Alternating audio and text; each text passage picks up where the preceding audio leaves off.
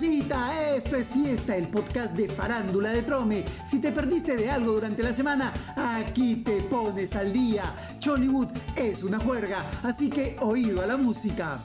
Renato Tapia nuevamente está en el ojo de la tormenta. El futbolista del Celta de Vigo fue al consulado de Perú en España para reconocer al hijo que tiene con Daniela Castro pero le han dado cita para marzo. El problema no es ese. Según contó la madre de la criatura, el capitán del futuro se habría desentendido de sus responsabilidades y no estaría pasando pensión para su pequeño. Incluso Daniela y su abogada declararon en una entrevista con Lauraca que Renato habría prohibido a sus papás y a sus hermanos que visiten a su chivalo este Por eso, la abogada Claudia Sumaeta ha preparado una demanda exigiendo 25 mil soles por los meses que Tapia no habría cumplido con el sostenimiento de su hijo. Mientras tanto, el futbolista tira la plata mandando cartas notariales a la urraca.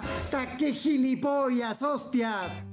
Y esta semana, tu diario, papá, sigue ayudándote con el colegio de tus chivolos. No te quedes y chapa tu cartilla al cole con Trome. A ver, 9 por 4. ¿Ah? Sí, 36. Son 36 mil soles para un solo ganador. ¡Me muero! Ponte las pilas, causita. Ya llega, ya llega la pepita de la semana. Ta ta ta ta. En unos minutitos más. No desesperen y siguen las peleas en Chollywood. Bueno, pelea entre la urraca y casi toda la farándula. Parece que nadie tiene correa frente a las críticas, gratuitas o no. Todos se pican.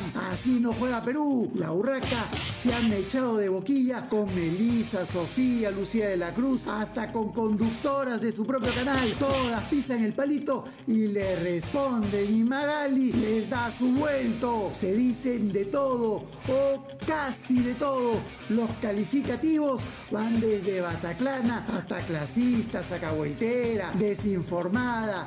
El morbo, el chisme vende y eso le gusta a la gente y pero quienes amenazan con hacer temblar la pantalla chica son los cómicos ambulantes. Latina no ha tenido mejor idea para reforzar su programación que llevar nuevamente a las estrellas de la calle a un set de televisión como hace 20 años. El chino Risas, Cachay y compañía amenazan a la Chola Chabuca y a JB que se la llevan solitos los sábados y ya están preocupados por la competencia. Esperemos que esta vez el humor no sea visceral y que no hayan escenitas ni broncas en la Asociación de Cómicos por ser parte del programa.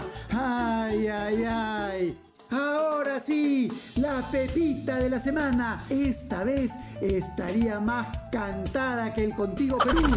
Los Trome Boys nos dicen que la promoción lanzada por América por el retorno de mujeres de la PM no tiene nada de intriga, no. Y es que todo apunta a que la cuarta integrante del grupo sería Yanela Neira. ¿Qué? Es que las cuatro, Katia Condos, Rebeca Scrivens, Almendra Gomelski y Yanela tienen un show de stand-up juntas. Por si fuera poco, en diciembre pasado, la actriz dejó el programa que conducía en Latina. Ya, pues, es Yanela. La cosa es que funcione la versión femenina de Noche de Patas. Y hasta aquí llegamos. Volvemos recargados la próxima semana con todito el raje. Pórtense mal, que eso nos gusta. Esto es Fiesta, el podcast de Farándula de Trome. No hay más. Chau, chau.